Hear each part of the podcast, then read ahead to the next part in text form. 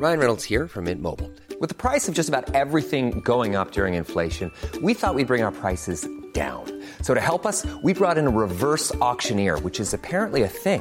Mint Mobile unlimited premium wireless. Ready to get 30, 30, bit to get 30, bit to get 20, 20, 20, bit to get 20, 20, bit to get 15, 15, 15, 15 just 15 bucks a month. So, Give it a try at mintmobile.com slash switch. $45 upfront for three months plus taxes and fees. Promo for new customers for limited time. Unlimited more than 40 gigabytes per month. Slows. Full terms at mintmobile.com. Lycée, c'est-à-dire il y a 137 ans, j'ai fait mon TPE sur le théâtre politique. Mon ami et moi, on avait eu l'idée d'insérer à notre présentation des petites scénettes de Molière, parce que, hu, hu, la culture, tout ça. Bluffé par notre ingéniosité, ce jeu sur le trouble, l'espace liminaire entre passion et pédagogie, Madame Martin nous avait applaudi des quatre mains, et je me suis dit, waouh, j'ai eu 16 à mon TPE, je ne suis pas n'importe qui. Avec un petit monologue de Don Juan dans un coin de la tête, le futur m'ouvrira toujours grand ses bras. Sauf que voilà, Don Juan c'est quand même un gros connard. Et ça, le metteur en scène David Bobet l'a bien compris. Alors on fait quoi? On arrête de jouer Molière, on déboulonne les statues, on enferme Madame Martin dans un van, allez simple pour le Val-de-Marne? Réponse dans cet épisode 7 de Dramatis, le podcast Mademoiselle qui vous réconcilie avec le théâtre, ou vous rappelle pourquoi vous n'y allez jamais.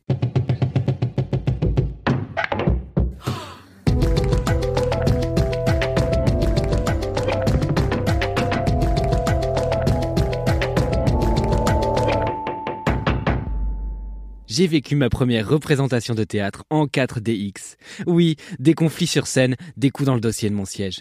Et oui, ce mardi, François Boujotte, rangé place 14, trépignait.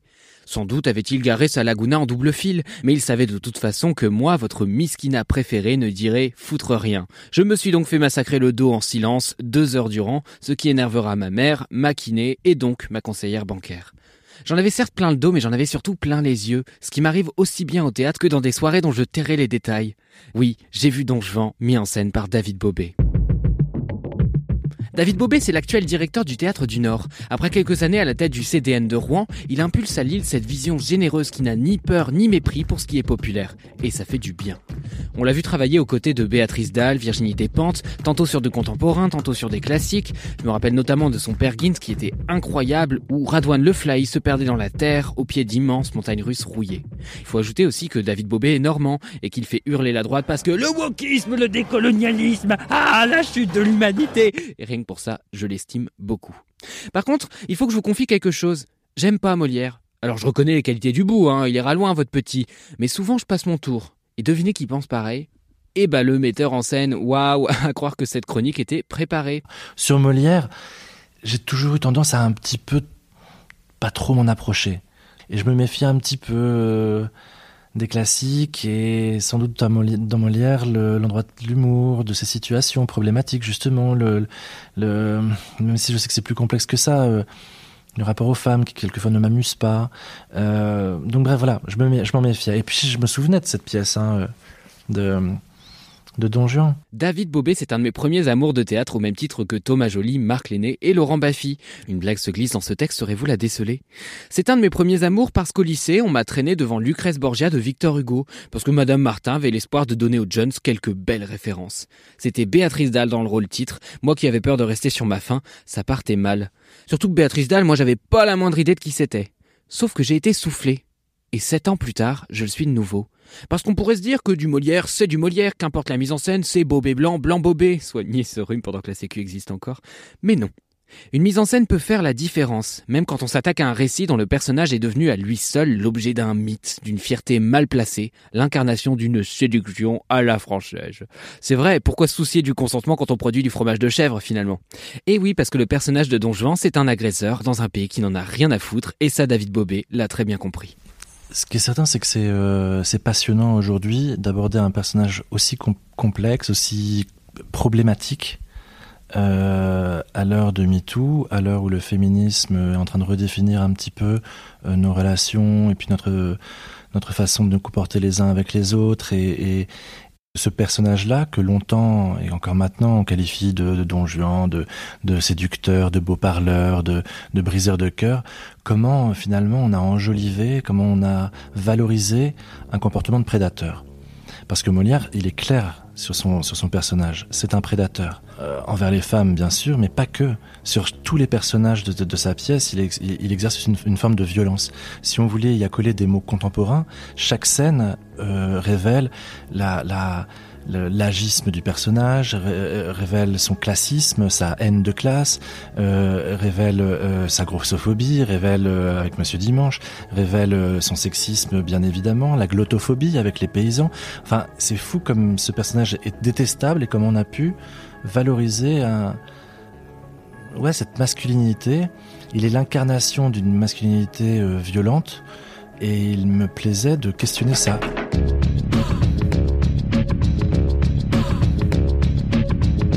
Don Juan, c'est initialement un personnage de Tirso des Molina que vous et moi n'avons jamais lu parce que nous allons bien. Et puis Jean-Baptiste Poquelin s'y attaque en 1665, Jean-Baptiste Poquelin c'est Molière, et écrit la fameuse pièce où le noble jouit tranquillement de son impunité, quitte à mettre son valet Sganarelle dans de beaux draps. Manipulateur, arrogant, le mépris au bord des lèvres, notre trou du cul national finit par faire l'expérience du karma. Face à tout ça, la mise en scène de David Bobet de Don Juan ou Le Festin de Pierre a un objectif, rendre toutes ces violences visibles, tangibles et qu'enfin la honte change de camp. Oui, parce que je vais vous sortir ce vieux poncif de Oh, cette pièce date de l'époque où Michel Drucker était jeune, en 344 avant Jésus-Christ, mais elle dit beaucoup de notre époque, la contemporanéité de l'œuvre est palpable, etc. Bah pardon, mais voilà, c'est plus vrai que jamais, et puis c'est pas tant le fait du texte, c'est beaucoup dû au contexte. Sur le plateau, le talentueux Radwan Leflahi, qui joue le rôle titre, doit gesticuler au milieu des débris pour arracher Don Juan à la fatalité. Partout autour, des fragments d'histoire se juxtaposent, toutes ces histoires que le personnage méprise, obsédé par la conquête, par la nouveauté, par le pouvoir. Les statues sont traînées d'un bout à l'autre de la scène, ultime relique de temps révolu, et bientôt Don Juan passera la nuit au musée, au milieu des grandes statues déboulonnées, profanées, piétinées, et il n'y aura ni Dieu ni Ben Stiller pour le sortir de là. Est-ce qu'on doit déboulonner cette figure euh, tellement encombrante de la masculinité, dont on est tous les héritiers et les héritières, finalement dont on est tous les victimes.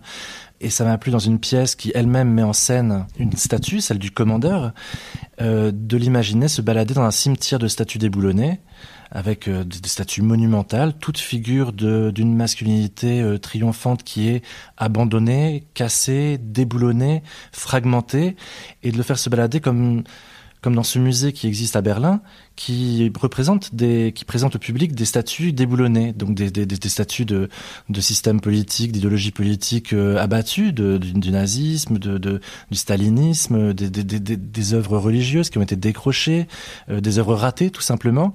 Et c'est un musée passionnant parce qu'on on le visite comme on visiterait la partie honteuse de notre histoire là où la plupart des musées valorisent et, donnent une, vision glorieuse de notre histoire, là on est vraiment sur euh, sur la, face cachée de la lune, quoi. Et je crois que c'est peut-être la la réponse que j'ai envie de faire sur à cette question-là. Faut-il déboulonner les statues problématiques dans l'espace public? Peut-être pas. Peut-être que simplement retirer quelques pieds, piédestaux, remettre euh, ces figures à hauteur d'homme, à hauteur de femme, regarder l'histoire dans les yeux, y compris notre pire part, je pense que ça nous aiderait à avancer dans le bon sens.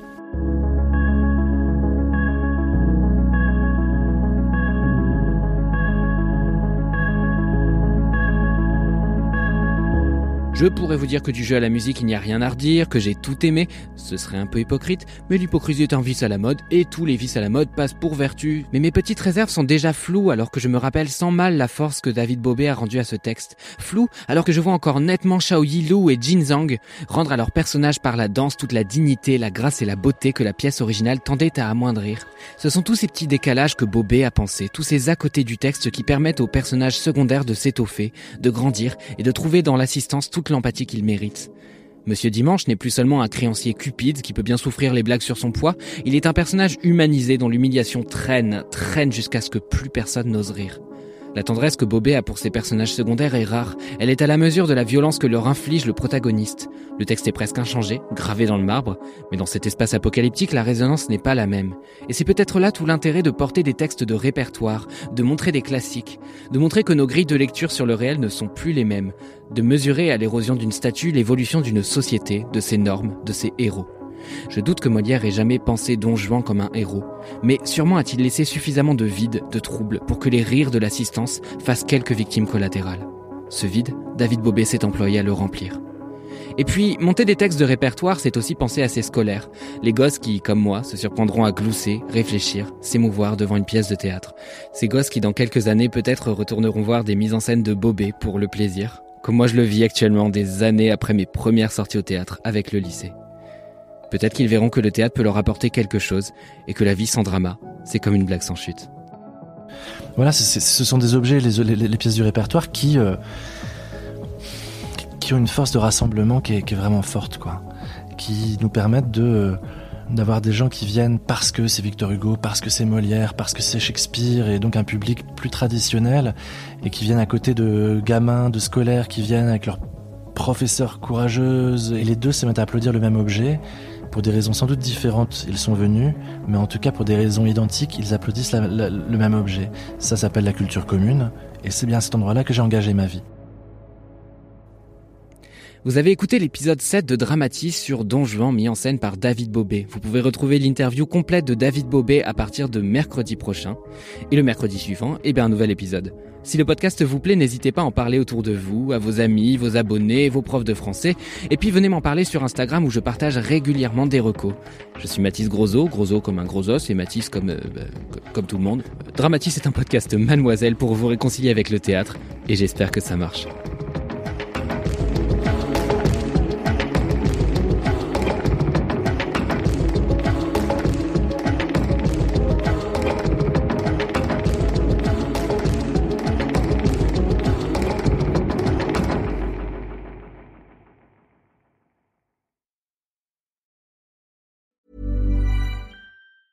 Even on a budget, quality is non-negotiable. That's why Quince is the place to score high-end essentials at 50 to 80% less than similar brands. Get your hands on buttery soft cashmere sweaters from just 60 bucks, Italian leather jackets, and so much more.